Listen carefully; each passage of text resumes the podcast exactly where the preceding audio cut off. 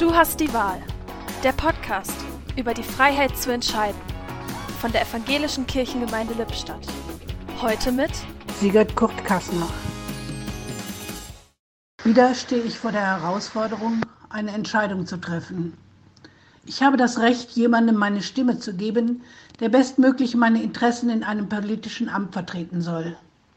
Was erwarte ich von diesen Menschen? Da hat jede und jede andere Vorstellungen. Die sind aber oft so ambitioniert, dass denen eigentlich niemand gerecht werden kann. Da tut es gut, einen Blick in die Bibel zu werfen. Gott hat offensichtlich vollkommen andere Ideen, wenn er jemandem ein hohes Amt anvertrauen will. In Psalm 78 lesen wir, er wählte David als seinen Diener aus, von seiner Herde auf der Weide holte er ihn weg. Bei Gott wird ein Schafhirte zum König.